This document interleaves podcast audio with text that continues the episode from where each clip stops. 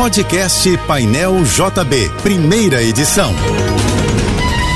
Fique agora com as principais notícias desta manhã. Oferecimento Assim Saúde. Hospitais, clínicas, exames e mais de mil consultórios. Ligue 2102-5555. Universidade de Vassouras, formando o profissional do futuro. Acesse univassouras.edu.br. Apoio Soluvan, o shopping do seu condomínio. Acesse soluvan.com.br. O governo do Rio concluiu o processo que viabiliza o patrocínio das 12 escolas de samba do Grupo Especial do Carnaval Carioca. O investimento será feito pela Secretaria de Estado de Cultura e Economia Criativa através da Lei Estadual de Incentivo à Cultura. O valor a ser dividido entre as escolas é de pouco mais de 9 milhões de reais.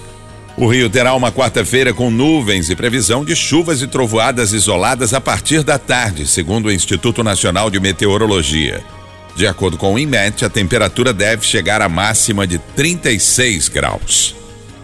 O ministro Alexandre de Moraes, do Supremo Tribunal Federal, determinou que a Polícia Federal tome o depoimento do presidente do Partido Liberal, Valdemar Costa Neto, em até cinco dias sobre propostas golpistas. Em recente entrevista ao jornal O Globo, Costa Neto mencionou o documento apreendido na casa do então secretário de Segurança do Distrito Federal, Anderson Torres, que sugeria a decretação de um estado de defesa no Tribunal Superior Eleitoral para mudar o resultado das urnas que deu a vitória ao presidente Luiz Inácio Lula da Silva.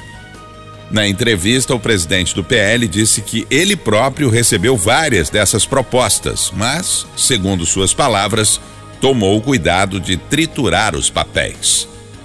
Mais de 226 mil vagas em instituições públicas de ensino superior estão disponíveis para consulta no SISU, o Sistema de Seleção Unificada. São 6.402 cursos de graduação em 128 instituições federais, estaduais ou municipais. O período de inscrição começa no dia 16 deste mês de fevereiro e vai até às 11h59 da noite do dia 24. O MEC informou que os interessados podem visualizar as vagas disponíveis no site do SISU por modalidade de concorrência, curso, turno, instituição e localização. Morreu no Rio aos 106 anos a escritora Cleonice Berardinelli, que ocupava a cadeira número 8 da Academia Brasileira de Letras. Integrante atual mais longeva da ABL, Cleonice era considerada uma das maiores referências para estudos da língua portuguesa, especialmente na obra de Fernando Pessoa. A acadêmica morreu no Hospital Samaritano, em Botafogo, de insuficiência respiratória. O corpo de Cleonice Berardinelli vai ser velado amanhã na Academia Brasileira de Letras.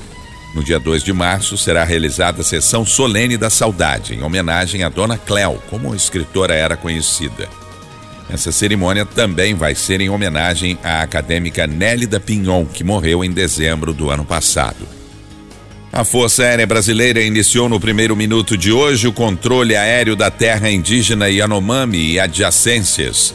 A implantação de uma zona de identificação no espaço aéreo da região norte foi estabelecido por decreto presidencial e tem o objetivo de contribuir para o combate ao garimpo ilegal em Roraima.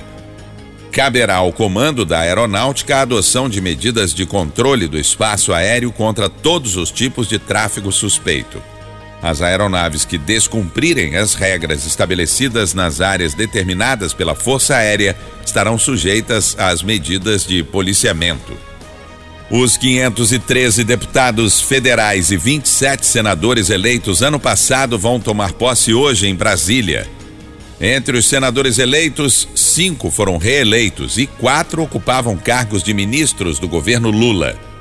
O PL, legenda do ex-presidente Jair Bolsonaro, abre a legislatura com o maior número de deputados, 99 no total, e a segunda maior bancada no Senado, com 13 representantes, atrás apenas do PSD, que tem 16. As cerimônias de posse dos deputados e senadores vão anteceder as votações para a escolha dos integrantes das mesas diretoras de ambas as casas ainda hoje. A Mata Atlântica perdeu 48.660 hectares por desmatamento entre janeiro e outubro do ano passado.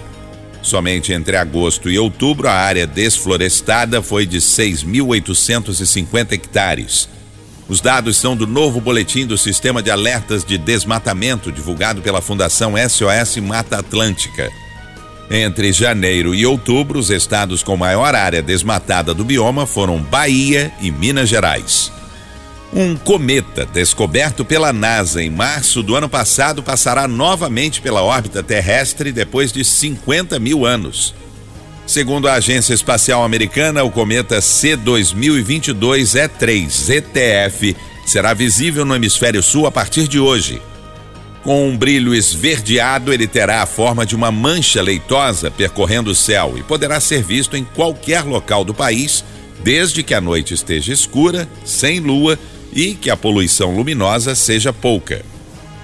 De acordo com o Observatório Nacional, a visualização ficará melhor a partir de sábado e, com o passar dos dias, o cometa será visto mais alto no céu e com mais tempo de visibilidade.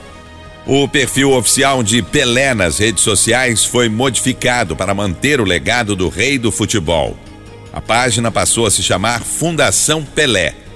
A ideia é manter as postagens mesmo após a morte do ex-jogador. Na primeira publicação, após a mudança, os administradores da página agradeceram as mensagens de todos os fãs de Pelé, que morreu no dia 29 do ano passado, aos 82 anos, em decorrência de um câncer no colo. Você ouviu o podcast Painel JB, primeira edição.